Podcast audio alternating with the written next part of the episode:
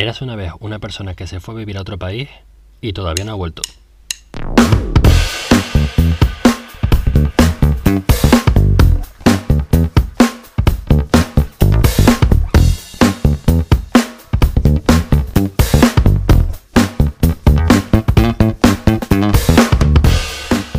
Muy buenas tardes, buenos días o buenas noches. Mi nombre es Alejandro y esto es Emigrantes Busca Vidas o Busca Lifers, no sé, ya veremos. El caso es que este es un podcast donde hablamos con gente que ha salido de su tierra natal para buscarse la vida en otro país. El proyecto piloto son 10 episodios y aunque en este momento nos estamos centrando en Países Bajos y la casualidad es que hasta ahora todos somos canarios, em, el objetivo es darle una plataforma a gente normal que cuente sus historias normales que esté viviendo en cualquier parte.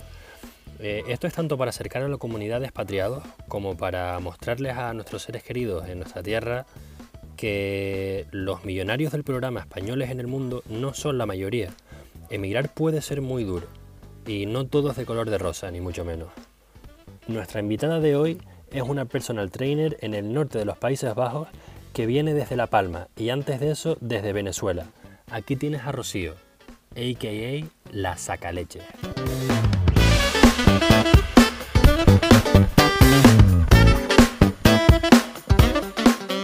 Pues nada, aquí empezamos. Bienvenida alcaldesa, bienvenida Rocío. Gracias, buenas noches a todos. Gracias, gracias a, ustedes por invitarme a mí. La verdad que qué ilusión. que soy la tercera, soy la tercera y nada, estoy, estoy encantada, la verdad muy ilusionada, gracias.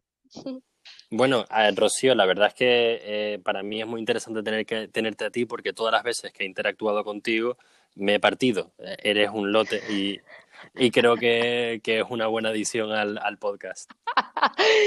Fíjate que llevo toda la tarde pensando, Dios mío, Rocío, céntrate, que no se te escape lo de barrio que tienes, porque la gente te va a escuchar y va a decir, está salido del barrio machungo de La Palma, pero Nada, ya hice mi meditación de hoy, me centré y ya estoy lista para... Eh, Rocío, dudo mucho que, que, todos los oyentes de, que tengamos sean de Barrio Pijo, ¿sabes?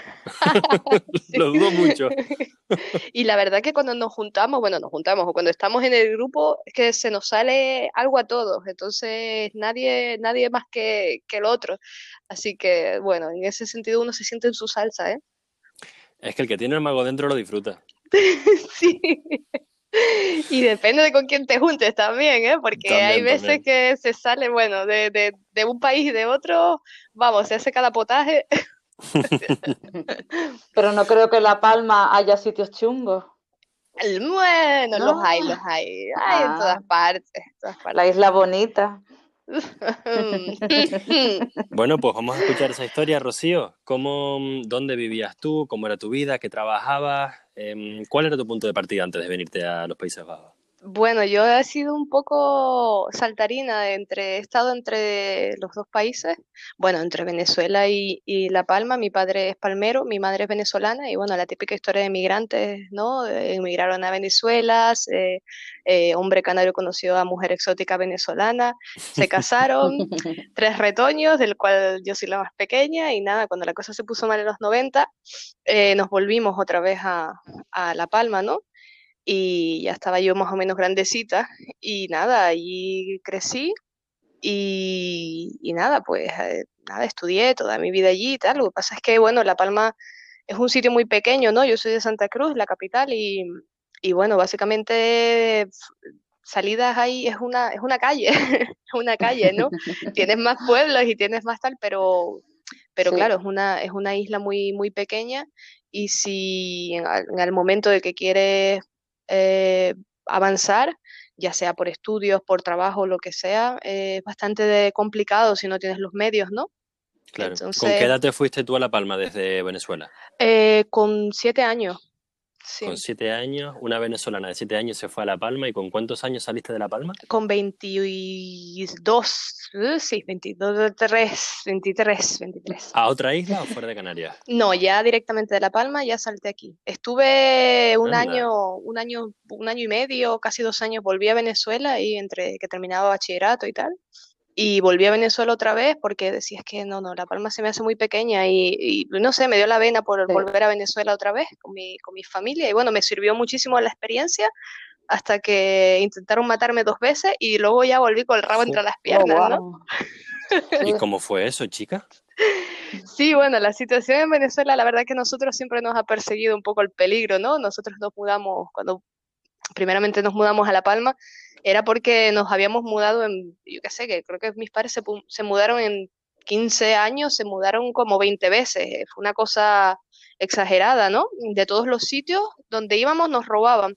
Y claro, ahí fue la primera vez cuando nos, cuando nos decidimos volver y luego cuando yo volví, yo decía, hombre, pero es que si toda mi familia vive allí, viven bien, pues yo qué sé, si hablan de que, ah, pues sí, me atracaron y tal, pues lo Eh, eh, normal, Cosas ¿no? que pasan los jueves. Cosas que pasan, ¿no? Pero En- Entonces, Rocío, eh, todas estas experiencias es lo que te llevó a ti a estudiar o eh, a opositar para ser policía. sí, sí, a mí, a ver, yo estaba en La Palma y claro, con las pocas salidas que había, eh, pues allí las opciones que tienes o, o vas- o te vas a Tenerife a- por tu cuenta, que es la Sí. isla, pues yo qué sé, la isla La vecina, mayor. Claro, donde está la universidad y tal, o, o- o te presentas a unas oposiciones y casi todo, todo el mundo lo que, lo que suele hacer, ¿no? Presentar oposiciones para, para tener un trabajo fijo y nada, quedarte en ese trabajo hasta que mueres.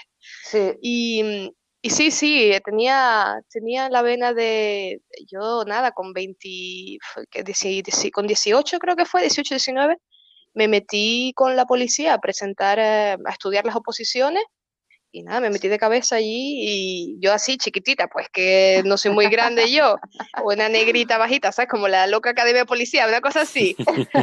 Y con esta voz, vocecita que tengo yo, pero sí tenía yo la vena atravesada de que no, Pero- que yo voy a, a pero si tenías la, la porra y las esposas, ya Sí, sí, en impone. eso, claro, es que después eh, ese fue el, el punto de, ¿cómo es?, de, de- de cambio, ¿no? Ya empecé a hacer las oposiciones mientras los fines de semana trabajaba en un bar. En ese bar eh, había mucho, mucho guiri, había mucho guiri. Y nada, en ese bar de guiri, pues llegó un guiri, llegó un guiri allí eh, que yo, vamos, me dijo que era húngaro y yo no sabía ni dónde estaba Hungría, desde lo ubicaba, yo sabía que estaba para allá, para arriba, pero no sabía exactamente ni, Ni nada, y, y este húngaro, pues nada, me echó el ojo, yo le eché el ojo, y nada, y bueno, nada, empezamos a salir y tal, ese, pues Pero él. ¿Y él por qué estaba allí? ¿Era- ¿Estaba de vacaciones, disfrutando de la isla o fue por No. trabajo? No, él estaba, él trabajaba para el Roque de los Muchachos, para los telescopios, y, y El nada, Observatorio de La Palma es un observatorio muy importante mundialmente. Entonces, Sí. él, él es astrofísico, supongo. eh, bueno, él es ingeniero óptico, él hace, bueno, en realidad ya no sé lo que hace, yo sé que él hace cosas muy difíciles, ¿no? Pero... Entiendo que mantener lo- los aparatos. Él lo que, lo que hace es diseñar eh, los espejos que van dentro de los telescopios y Claro. Ok. entonces eso es lo, pues todo lo que es óptica, espectógrafos, espejos y láseres. y- Interesante. Sí, ese tipo de cosas, ¿no? Y ¿Tú le escuchas mucho cuando te habla del trabajo? eh, bueno, él, como se dice, él practica las, las presentaciones diciéndomelas a mí. Y claro, me las dice en Mm. inglés, me las dice en este lenguaje técnico y yo. Pero sí, algo se me ha quedado en tantos años juntos. Así que nada, bueno, él estaba allí, sí, sí, él, él estaba trabajando, pero mm, y le gustaba mucho su trabajo, ¿no? Él salió de, desde Budapest, a, a- trabajaba allí, pero bueno, tenía eh, 29 años cuando dejó, dejó Budapest y nosotros nos conocimos con, cuando él tenía 30, 31. Y, y ya como que La Palma, La Palma es una isla muy lenta, ¿no? Eh, Lo sabemos. entonces, claro, ¿Sabes que para mí La Palma es un sitio muy caliente? Sí, Porque la única vez que yo he ido a La Palma en mi vida, que estuve un par de días, hubo una ola de calor brutal. Entonces, mi recuerdo de La Palma es em, de estar sin camiseta por la noche del calor que hacía por ahí. sí, sí. Tengo entendido que no es la realidad. No, no, no, de hecho, fresquita. Sí, sí, de hecho, claro, por la altura que tiene la isla también, de vez en cuando es que hay zonas que el frío, el pelete, como se dice, Sí. ataca, pero y además es una, un frío bastante húmedo, que este que te cala los huesos y, y claro, las casas no están preparadas y sí, sí, pasa, pasa Sí, sí, la casa donde nos quedamos estaba ahí en la cima y nosotros sudando toda la noche. ¡Guau, qué fuerte! Sí, pero bueno, yo me, yo, nosotros nos quejábamos cuando vivíamos en Venezuela y nos, cuando, cuando nos habíamos recién mudado a La Palma, nos quejábamos de que, de que La Palma era muy fría. Y ahora vivo en Holanda, ¿sabes? Que... Bueno, que, que, es igualito que La Palma, ¿no? sí, sí, para nosotros. Igual de alta. Sí, también. Igual de húmeda. Uf. Bueno, bueno, entonces, Pero... nada. Eh, eh, ¿Llegaste a ejercer de policía en La Palma? No, no, no, no, no, que vaya, no hubiera ni pasado, ni, no hubiera pasado las, las pruebas, pienso, no sé, no sé, no, no llegué a las pruebas porque, claro, al conocer a, a Tibor, eh, pues nada, él me vio y, nada, y dijo, yo es que tú como policía, no sé, es que esto de venir a casa por las noches con la pistola y tal, esto mmm, no me cuadra a mí, ¿sabes? Y no te gustaría algo un poquito, no sé, más, tal, digo, ah, pues la verdad, es que, ¿sabes qué pasa? Que como es una isla tan pequeña, eh, y vives como, como, te dejas llevar por la por, por lo que te rodea, ¿no? Sí. y, y, yo me rodeaba de, de, personas, claro, todo el mundo se había ido, todo, casi muchísimos de mis compañeros de colegio se habían, se habían ido a la universidad y tal, y yo pues me, me quedé allí, ¿no? Y, y, y claro, no tenía, oh, sí sabía que, ok, unas oposiciones y vale, y eso haré, pero no tenía más, más visión de, de, futuro, de otra cosa, porque las oportunidades tampoco so, eran tantas, ¿no? Sí, es que es como si fuera una doble insularidad dentro de Exacto. las islas, que no hay universidad, eh, las empresas pues realmente están en las islas grandes, ¿no? En Tenerife y Gran Canaria. Claro. Entonces ya, ya desde estudiantes tienen que irse a otras islas para poder, claro. eh, ¿no? Si quieren avanzar en su carrera. Exacto, y, y, claro, si no tienes los medios, ¿no? Yo en mi caso sí. terminé de estudiar mi bachillerato nocturno y trabajaba por durante el día, pero trabajaba de 7 a 5 de la tarde, 7 de la mañana a 5 de la tarde sí. y a la, creo que a las 5 también, 5 y media, empezaba el, el, el, instituto hasta las 10 de la noche. Wow. Pues así, así lo iba sacando, ¿no? Sí, es que el part-time, el part-time job sí, no, no existe. No, no existe. Ese Exacto. es el problema que tenemos en España, creo. Porque sí, aquí sí, sí. lo veo muy bien organizado, que los uh -huh. estudiantes desde, desde jovencitos pueden trabajar y estudiar a la misma vez. Claro. ¿sabes? Porque hay trabajos adaptados para estudiantes y está uh -huh. genial para poder combinar, porque no puede ser full time, a tiempo uh -huh. completo, estudiando o trabajando. O una claro. cosa u otra, sino... Sí, sí. Entonces, Rocío, ayúdame a conectar los puntos. Eh, está tú viviendo en los Países Bajos con Tibor ¿Sí? y por otro lado tú eh, en un bar trabajando sí, sí. y Tibor molestando. Bueno, nada, eso, nada. Empezamos a salir, no le gustó eso de que de que yo me hiciera policía, también por la por la, los sitios a donde me a donde habría había plazas, ¿no? Entonces nada. Lo siento, pero no es un poco machista el rollo, Era... él diciéndote lo que tienes que hacer. Sí, y lo sí, que no pero bueno, contando de que él casi no, él tenía 30 años, yo tenía 21 y mm, no sé, y, y, yo creo que él también me veía que no estaba como muy convencida yo de que yo, imagínate, tengo sí. que ir a Ávila y estar allí, creo que... O sea, que realmente no te cortó una pasión, no, simplemente no, no, te hablaba contigo mm, acerca de... Exacto, exacto, yo, lo vale. mío no era por vocación, lo mío era por mala leche, ¿sabes? yo quería, ¿sabes? Yo, yo quería dar palos, a mí me daba igual con quién, con la Nacional, con la Guardia Civil, yo decía, va, si no sé cómo no me meto a la Guardia Civil y me pongo ahí a la única carretera que hay a pegar multa, total, que bueno, me sacó la idea de la cabeza y me metí a Zafata, pues me fui a Tenerife y ahí sí, ahí sí, eh, con su ayuda, con su apoyo, pues, pues me fui a Tenerife a hacer azafata y, y nada, y bueno, a hacer un poco corta la historia, estuve por allí, eh, pero claro, en ese tiempo me pidió que nos casáramos.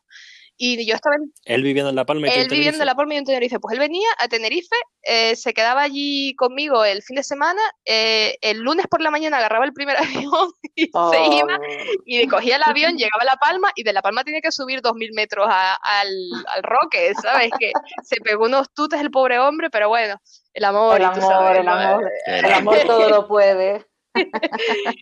y bueno, hasta que, nada, hasta que, bueno, ahí me, me pidió que nos casáramos y, y, nada, nos casamos y volví a La Palma. Y ya en La Palma, pues ya él como que decía que ya no, no, no lo llenaba, ¿no? La, la, isla muy bonita, todo lo que podía hacer y tal, pero, pero no, él quería... pero ya la vio. Pero ya la vio. y él quería seguir avanzando, ¿no? Creciendo en su carrera y tal. Y me dijo, ¿tú estarías dispuesta? Y yo, vámonos, va, es que vamos, yo me voy donde sea, venga que empaco y nos vamos. y así mismo fue, pues aplicó a varios, a varios sitios, a varios, a, varios compañías y le salieron tres plazas, le salió eh, Hawái, le salió Alemania y le salió Holanda. Entonces digo, vamos a Hawái, a Hawái, yo ahí me voy tal, seguro tal. Pero no, no, Hawái estaba muy lejos de todo y, era demasiado, demasiado, demasiados días de trabajo y, y, nada, para viajar a Hungría o a La Palma era, eran varios días. Bueno, total, que por las condiciones políticas, económicas y oportunidades y condiciones de trabajo, eh, decidimos eh, eh, elegir Holanda porque de verdad que, que, tiene unas condiciones, su trabajo tiene unas condiciones muy buenas, ¿no? Entonces, nada, llegamos aquí, yo creo que en menos de... ¿En qué año eso fue fue en el 2011, sí, en el 2011, mayo. Y nada, y yo mm. pues dije, bueno, pues yo, yo que siempre tengo que estar asando varios calderos al fuego, yo dije, bueno, vamos a ir a Holanda aprender. ¿Qué edad tiene tu hijo mayor? ¿Hijo hija? hija eh, tiene nueve ahora en enero. Mm, o sea, fue hecha aquí. No, es que eso era, lo que iba a decir. Yo, yo dije, bueno, yo voy a calcular un año eh, que aprendo el idioma, que me adapto, tal, pues, pues un año entre que me adapto. y no voy a estar sentada en casa allí estudiando, tal. No, pues mira, yo creo que voy a tener un hijo, voy a aprender el idioma y ya veremos lo que salga por ello. Voy a hacer todo junto. Y ya me vine embarazada desde La Palma. Me vine, llegamos aquí en mayo, ya yo llevaba tres meses de embarazo y la niña nació en enero. Nada. La adaptación, la adaptación me ha llevado 10 años, tres niños y todavía sigo sin hablar holandés y, buscando mi camino en la vida porque, porque sigo en las mismas, ¿no?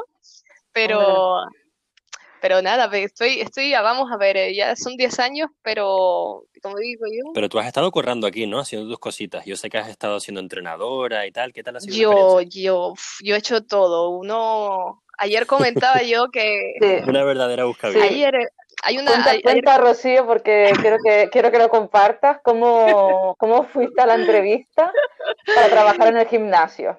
Sí, sí, sí, bueno, yo, yo toqué varios palos aquí, yo, yo probé que de profesora de español sin, sin tener ni idea y tal, yo digo, mira, estoy en un pueblo aquí al norte de Holanda, yo voy a dar clases de español, me fue muy bien, trabajé de camarera, también me fue, me fue bastante bien, y, por último, nada, empecé a interesarme por esto. Empecé con el Zumba y el Zumba, las amigas me decían, oye, tú, eh, lo de bailar y tal, bien. Ah, pues sí, pues mira, voy a dar clases de, bailar y me informé y tal. Ah, mira, pues esto del Zumba y tal.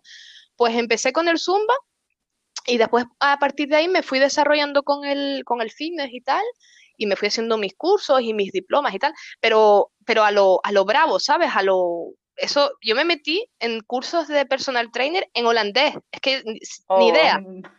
Yo ¿Cómo se dice personal trainer? En personal trainer. no, hay, no hay otra. menos, mal que, menos mal que traducen muchas palabras, ¿no? Del inglés.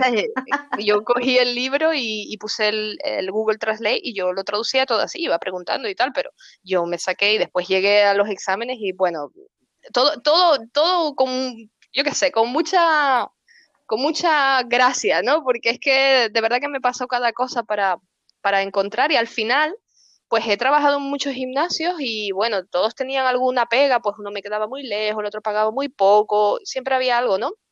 Y al final me dice la vecina, oye, ¿tú no vas a trabajar en el gimnasio 24 horas este que está aquí cerca de casa? ¿Qué dices? ¿Que es un gimnasio aquí? Sí, sí, aquí tal. Le digo, yo con mi barriga ahí de nueve meses, tío, bueno, casi nueve meses, chiquitita, negrita, porque encima era pleno verano, pero yo es que me da, ¿sabes? Sale el sol y me achicharro, es que lo que se me ve son los dientes. Y nada, pues eh, yo mi barrigón y, digo, Buah, estoy embarazada, pero ¿qué más da? Que está al lado de casa, tengo que ir a cogerlo. Y, tío, pues me presenté en el gimnasio nada, entro por ahí, yo me, me, pinto yo mi cara, me pongo mi pinta y tal, voy ahí toda poderosa y entro por el gimnasio, veo allí al más chulo de todos y digo, va, este tiene que ser el dueño o el manager o algo, ¿no?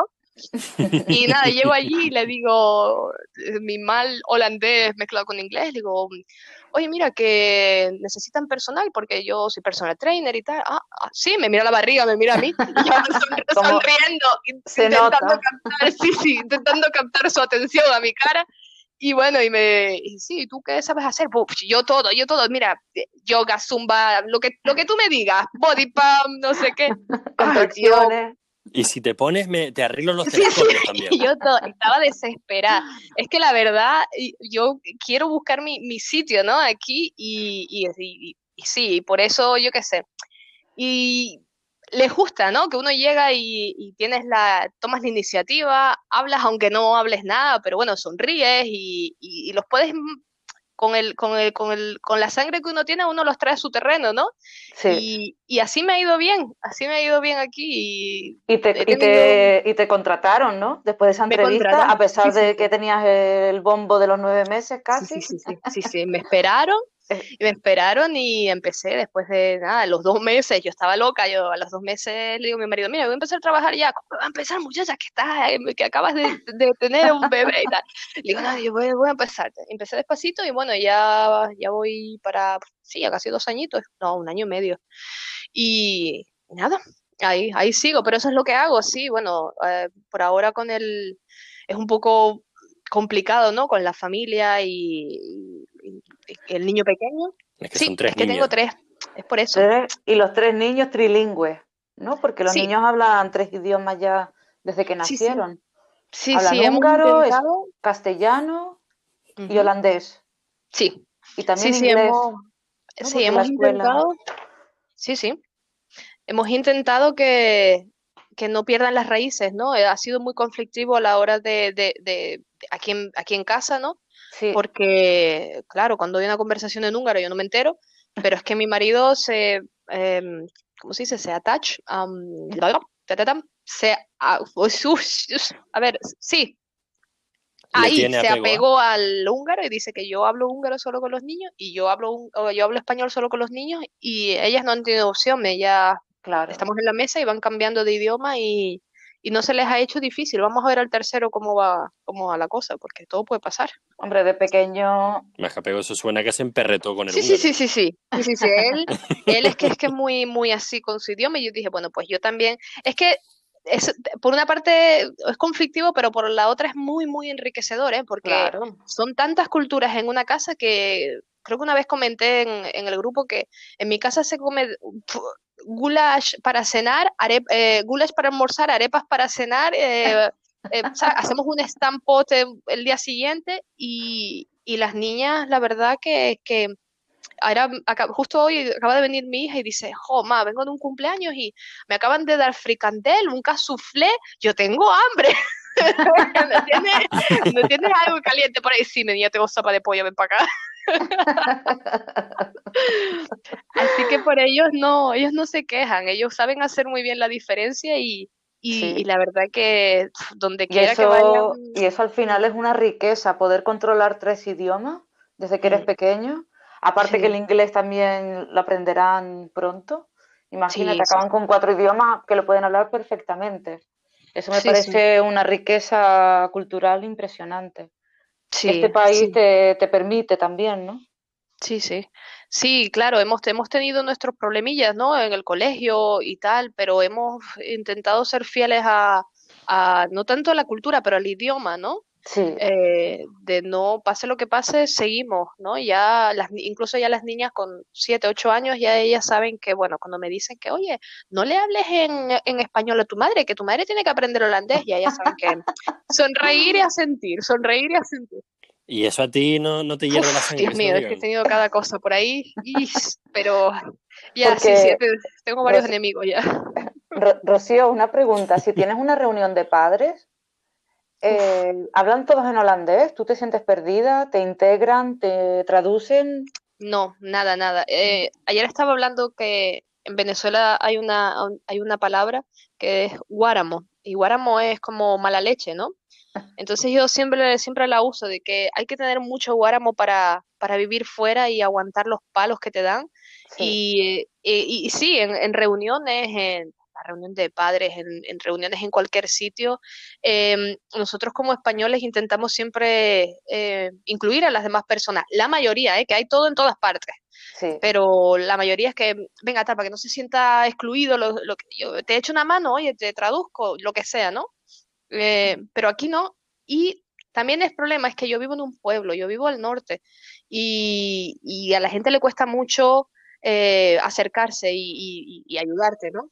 Claro, no es lo mismo estar en una ciudad grande como bonita como es Ámsterdam que tú en el... Pues, lo tuyo no es no, Lo mío está, es, Beilen. Beilen está entre Assen, donde, donde se hace el TT, y Hoogeveen, que es otra de las ciudades más grandes. Pero sí, está entre Assen y Hoogeveen. Es un pueblito que está, que está al centro, que es donde está el trabajo de, de mi marido, que están aquí los radiotelescopios. Mm. Entonces, mm. sí, es bastante... Bueno, aquí donde donde yo no sé si son 4.000 habitantes lo que tiene lo que tiene... ¿Cuánto? 10.000 habitantes. Ay Dios, ya les había quitado un montón, perdón, me acaban de corregir. 10.000, 10.000. Yo pensé que era más pequeño, Dios mío, estoy contando nada más el barrio. Acabamos de descubrir que Tibor... Sí, sí, él está, él, está, él está jugando al FIFA ahora, pero estaba pendiente de, lo que estamos hablando por aquí. Con la oreja puesta. Así que bueno, de 10.000 habitantes eh, creo que yo soy la única española. Entonces vives en, la, Holanda profunda. Pero vamos, aquí vamos. Y si, y si de algo no sé, yo me hago la entendida, pero sí, sí, aquí es, es duro, es duro. ¿Tenéis amigos holandeses ahí del em, pueblo? Perdón, holandeses, porque ahí ya sí que no serían holandeses. Y es que tenemos la perreta con decir holandés. País ¿Qué dices? Pero en serio, eso es legal. Es, un término que a Alex le encanta, pero yo todavía no lo consigo pronunciar. Es que Holanda son eh, dos regiones. El país es Países Bajos. Holanda son eh, una provincia. Es una parte del país, no, no es el. Claro, pero es que nosotros, nosotros hoy es que seguimos diciendo Holanda. Es que yo no me acostumbro a decir los Países Bajos. Es que encima. claro, es que encima. Es que para ellos es una palabra sola, Netherlands. Qué fuerte. Ellos no dicen Holland. Correcto. me, voy a tener que acostumbrar a eso, porque de verdad que, bueno, no, me suelen corregir, pero, pero sí. No, yo me he corregido a mí mismo porque quiero No, no, no, pero clarísimo. Si uno está aquí, tiene que hacer las cosas como se tienen que hacer, apropiadamente y con propiedad. Pero bueno, es como los argentinos, que nosotros nos conocen como los gallos, ¿no? Porque eran los gallegos los que fueron para allá. Qué fuerte. pues lo mismo pasa. Bueno, pues los bailers, bailerenses. Joder, ¿cómo lo puedes? En holandés es en, holandés creo que es bail, bailers, bailer, no sé. Pero bueno, ellos, eh, pues. Tú sí que les enseñas a bailar. Bueno, ellos la verdad que en principio sí, bueno, me esforcé muchísimo al principio en hacer amigos y en integrarme y tal, pero ya después de 10 años aquí, ya me he dado cuenta que es que se hacen amigos de, de, de, mm, con, con, con, el tiempo, ¿no? Al principio era que, yo qué sé, alguien me sonreía y yo iba a su casa, le hacía una tortilla y digo, ay, mira, yo soy la vecina al lado y tal. Y, y la gente se echa para atrás, ¿no? Dices que es demasiado cercano, es demasiado como mucho, ¿no? Confianzudo.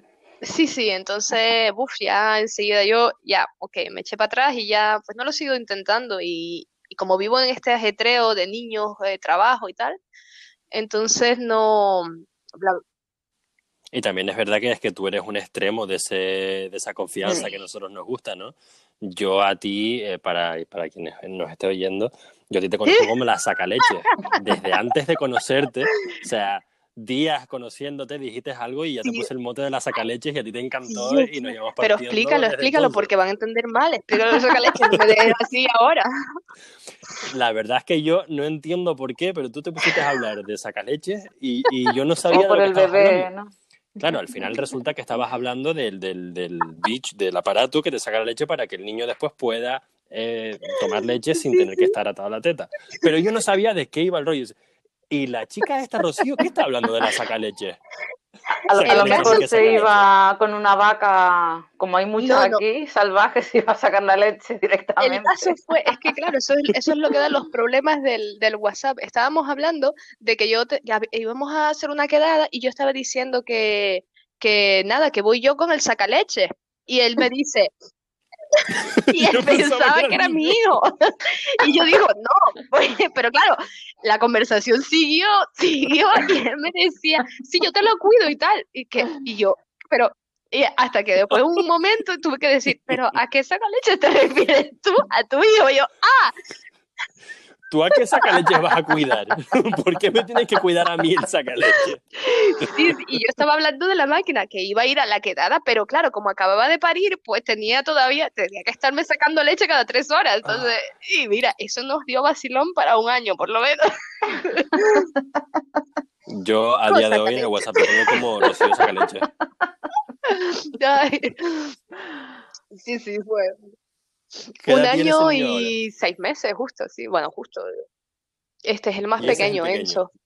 Enzo, y, nada, eh, Enzo, les doy un tip para los futuros padres canarios españoles que tengan eh, hijos en Holanda. Da igual el nombre que elijan, lo van a pronunciar mal aquí.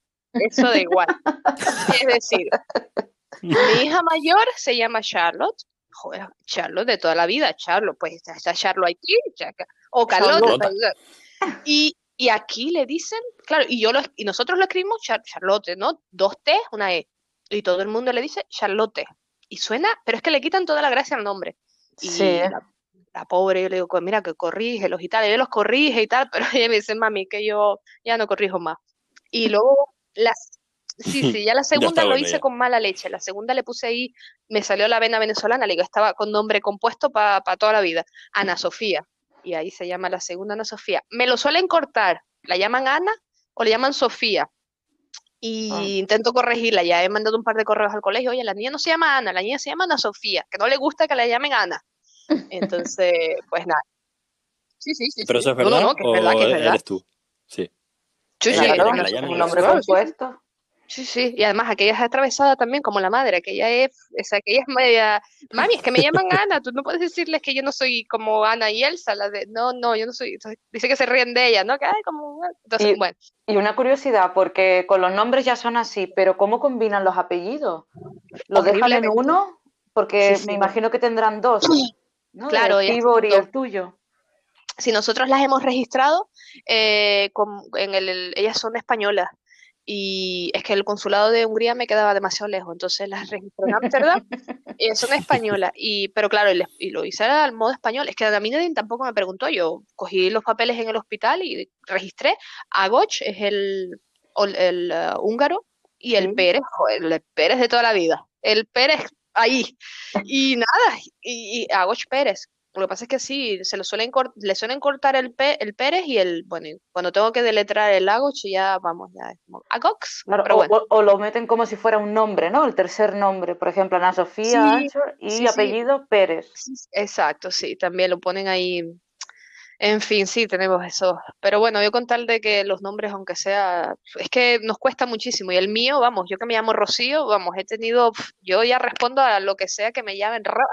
Rosita, y una señora, mira, Rosita. Rosita va para allá. Pues, pues, Rosario. Pues, Rocío, entonces no te cuento el mío, que ni en España lo saben pronunciar. el tío es complicado. Sí y encima con la SSH intercalada, Sherezade, Shere, ¿no? Al final, por eso uso el segundo, Sheila, y ya está. Y además que tú tienes el segundo Sheila que se parece eh, Sheila, ¿Sheila o Sheila? Sheila, que yo tengo una amiga italiana que se llama Sheila y por eso me confundo. Pero entonces cuando yo vi que tú que entrabas en el chat este con el nombre Sheila, dije, pero, pero ¿será posible que yo mismo he sido tan vago que en lugar de escribir Sheila he escrito Sheila? No, no, soy Sheila de noche, sale de día. Total, eh, eh, es el que utilizo para los correos electrónicos, en empresas, ¿sabes? Ya estoy cansada de decir que no soy iraní, porque se confunden y piensan que tus orígenes son de Irán y no, simplemente mis, mis padres les gustó el, el, cuento de las mil y una noches, estuvieron mil y una noches haciéndome, y al final me, contándole un cuento mi madre para convencer al señor, y de ahí sale el nombre. Pero nada, muy original, pero, eh, origen a, la hora de, a la hora de usarlo aquí es, es, es también más, ya, tiene, tiene sus complicaciones o fuera. Sí, sí, porque siempre dicen, ay, qué bonito, es un nombre persa, tus padres son persas, tus orígenes son persas, y yo ya no sé ni dónde están mis orígenes, ¿sabes? Porque me tengo que ir al árbol genealógico y, le, y, ¿sabes? Y tengo que explicar que no, que simplemente es un nombre que eligieron, ¿no? Que no me llamo Carmen, María, que también está bien. Lo que sí estamos claros es que, es que, bueno, creo que todo el mundo está igual de claro que yo, es que los nombres, por ejemplo, nosotros que somos una familia internacional, ¿no? Vamos, encontrarle un nombre a los niños me ha costado a mí lágrimas y vamos, y, y, he tenido que echar mano del drama profundo para que me dejen poner a mí el nombre a los niños, porque mi marido le quería poner un nombre húngaro y los, los nombres húngaros son impronunciables. Es que yo, tiene algunos que sí, pero son la mayoría.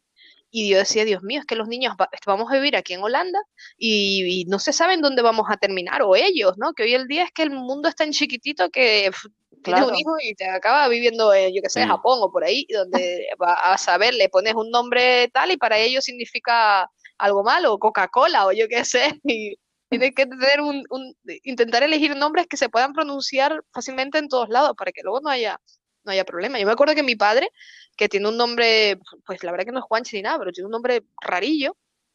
Eh, no nos podía, él se vino primero a La Palma y luego nosotros nos vinimos detrás, él no tuvo que reclamar y no había manera que nos sacaran de Venezuela porque no entendí, había diferentes versiones de su nombre y no entendían su nombre en los papeles, ¿no? ¿Y qué nombre era? Adelmo. Adelmo, yo nunca lo he escuchado ese nombre y, entonces decían, pero mira, es que estos niños no pueden salir porque aquí en un papel aparece Adelmo, en el otro aparecía Adelelmo, en el otro aparecía Adelino y yo qué sé, quizás mi padre también. Pero los nombres es un poco complicado. Sí, sí. Sí. Bueno, Rocío, ahora mismo que tú llevas ya 10 años aquí, ¿tú te, tienes ganas de, mudarte? ¿Te gustaría irte a otro sitio? ¿Aquí dentro de Holanda o, o, me vale esa respuesta también. ¿Te irías mm, antes a otra ciudad dentro de Holanda? De Países Bajos. Perdón, no, no, no me iría, no me iría, siempre lo, hemos pensado, ¿no? Que de mudarnos, tal, donde yo no sea la, la única inmigrante aquí, ¿no? Que, que, me estén mirando, ah, mira, ahí viene, están hablando español, tal.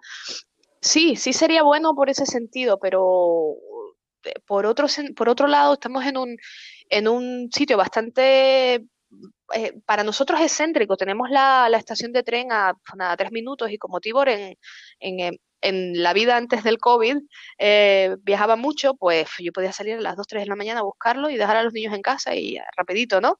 Entonces estamos bastante conectados con, directamente mm. en la estación aquí a Schiphol y tenemos a Groningen, ciudades eh, bastante grandes, Groningen, Suole a media hora.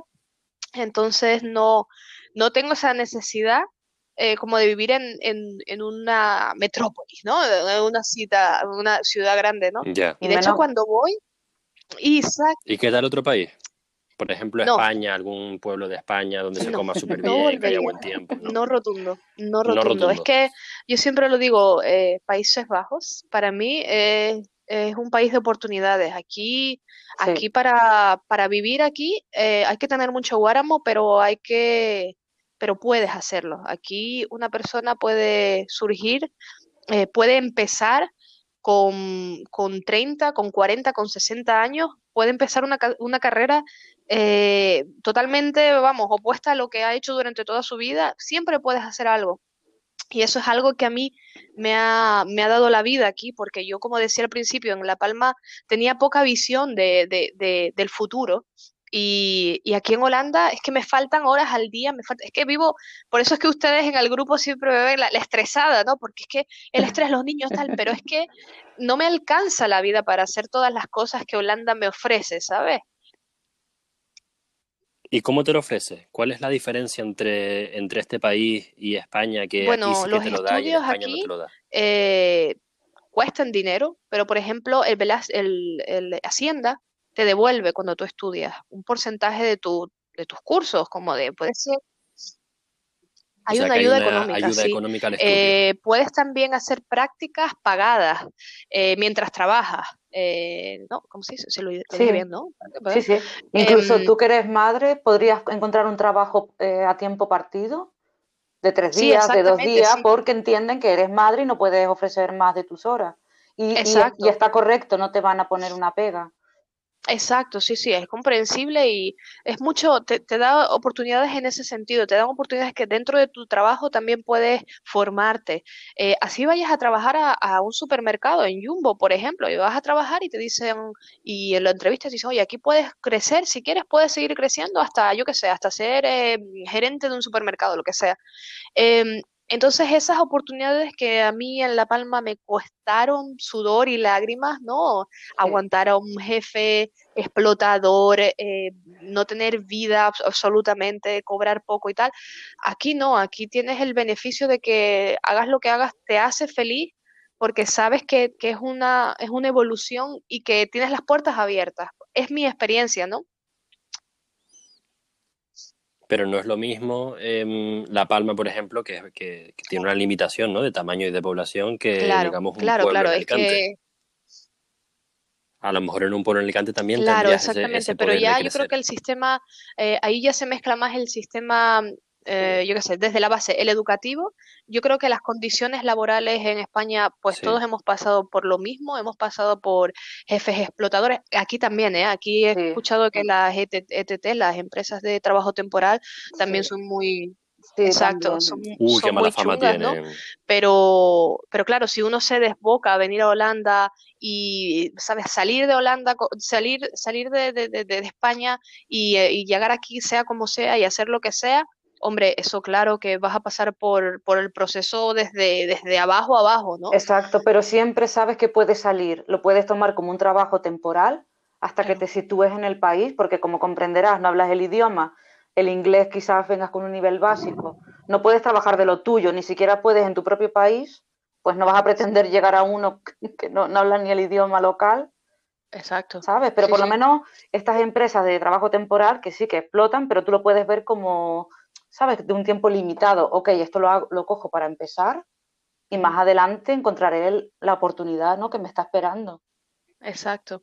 Y sí, bueno, eh, eh, si uno empieza así desde, desde, desde muy abajo, yo he tenido, nosotros hemos tenido la grandísima suerte o la grandísima oportunidad que ya eh, Tibor se vino con un trabajo, ¿no? Nosotros, como, como hablaba el otro día, nosotros somos el, el, tenemos las dos partes de la historia. Tenemos el venirse a un país extranjero eh, con una buena posición laboral y el otro lado soy yo que he tenido que reinventarme absolutamente porque yo de ser eh, azafata, slash fotógrafo, slash estudiante, slash camarera, slash eh, he tenido que, reinventarme y no sabía si iba a coger por eh, seguir dando clases de español. Eh, ahora estoy en el mundo del fitness, estoy más bien conduciendo hacia, el, hacia nutrición y bienestar y yoga, mindfulness y ese tipo de cosas.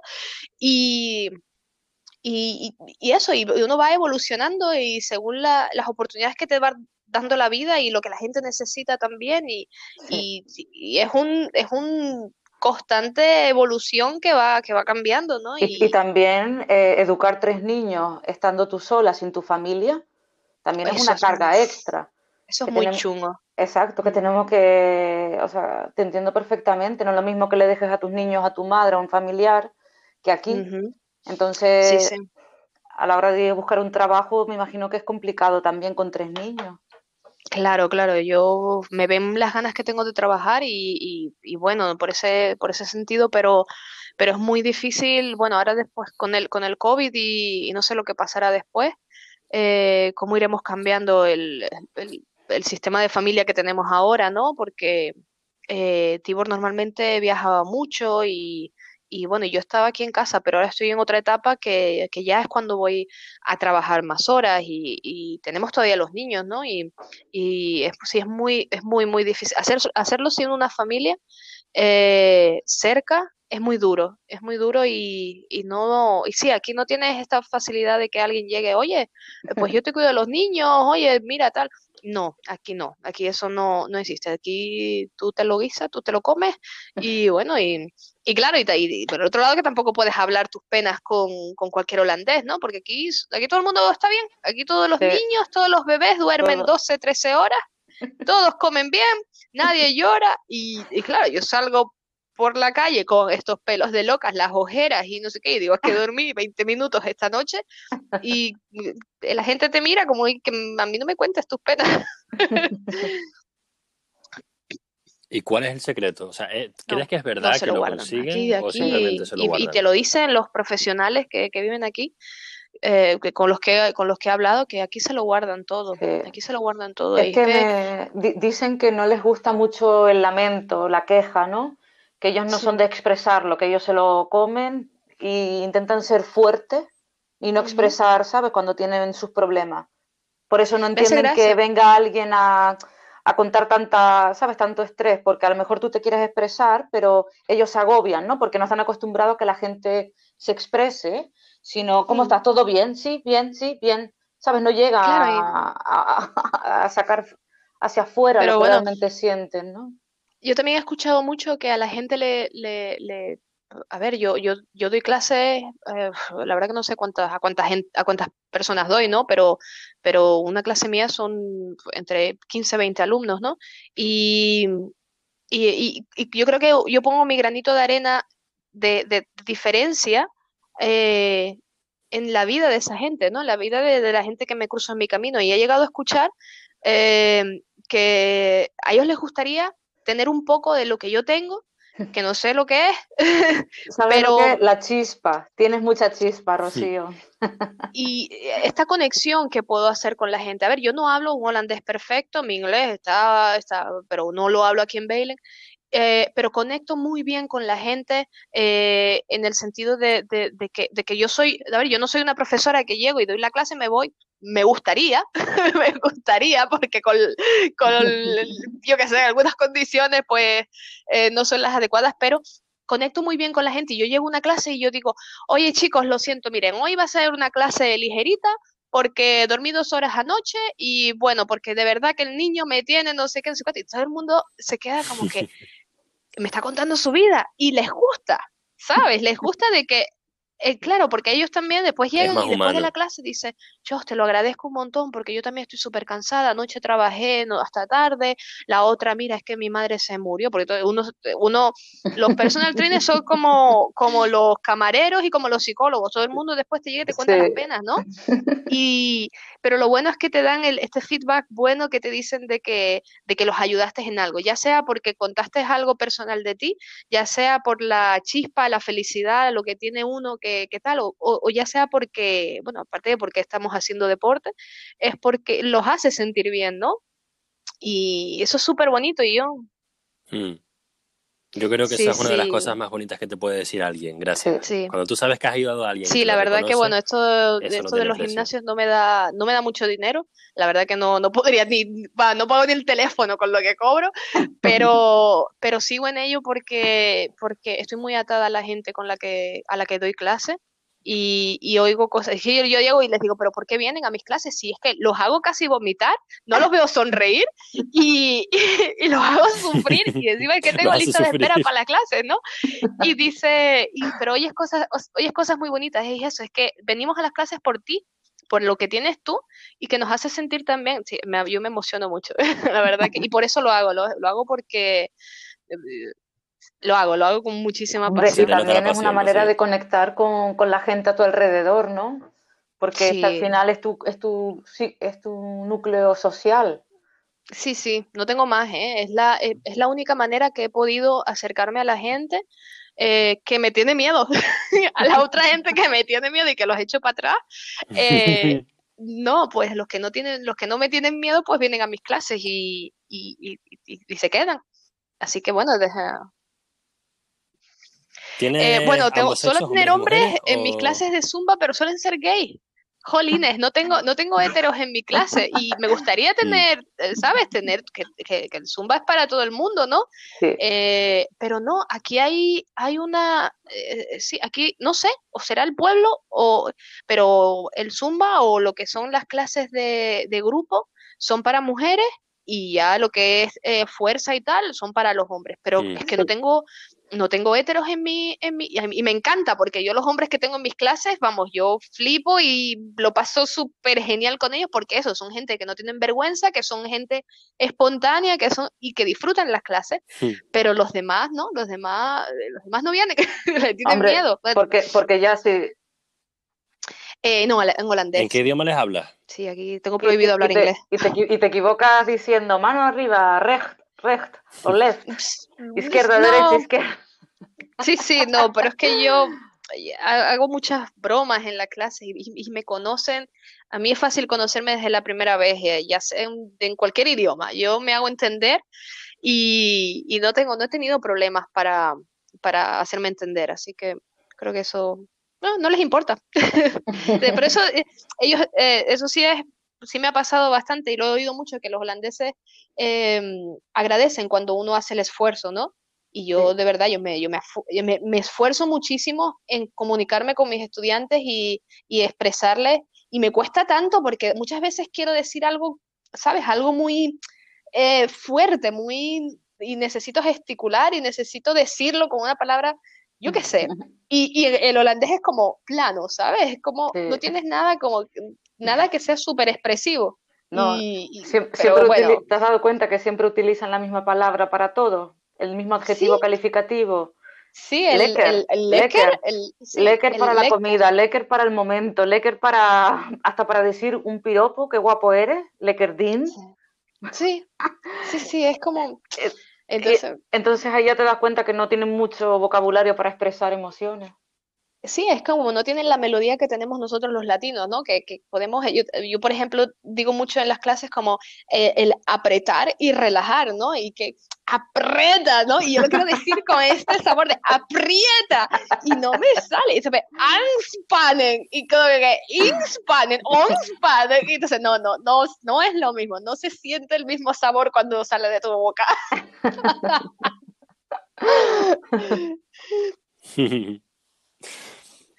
Bueno, pasamos ya los 50 minutos de, mm, de entrevista. Eh, me gustaría hacerte una pregunta para quien nos esté oyendo ahora mismo. ¿Tú recomendarías este país para, para emigrar, si alguien tiene interés? Mm. Sí, yo sí, claro, sí, sí, sí, sí lo recomendaría. Eh, pero hay que mirarse muy bien desde dónde se empieza. Eso, eso, sería, eso es lo básico, desde dónde se empieza y em, desde no se puede venir a la aventura y a lo que salga, que eso es muy, es muy de nosotros, ¿no? De que venga, yo voy para allá y. Así vine yo, Rocío. Ay, Dios mío, Dios mío. Venirse con los ojos cerrados. Sí, fue un poquito mal al principio. Entiendo lo que quieres decir. Me hubiera evitado bastante golpes. Pero bueno, sin esos golpes no, no, me hubiera convertido en la persona que soy, ni pudiera ayudar como puedo ayudar ahora mismo. Entonces, claro, a base, a base de golpes es como uno se va moldando y, claro, claro que creces, ¿no? Yo, por ejemplo, quiero ayudar a, amigos, quiero ayudar a familia que, que, me dicen la misma situación, nos queremos salir de La Palma porque aquí no hay nada.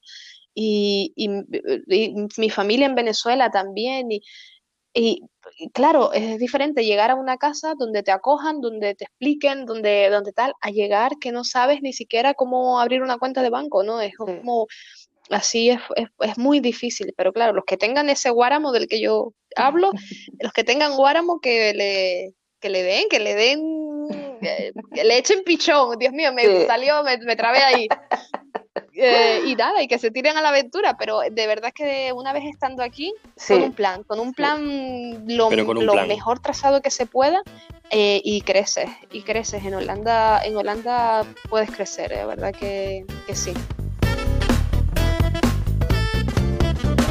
Pues nada, hasta aquí la conversación. Muchas gracias Rocío por estar este ratito con nosotros. Sé que siendo madre de tres no te debe sobrar el tiempo.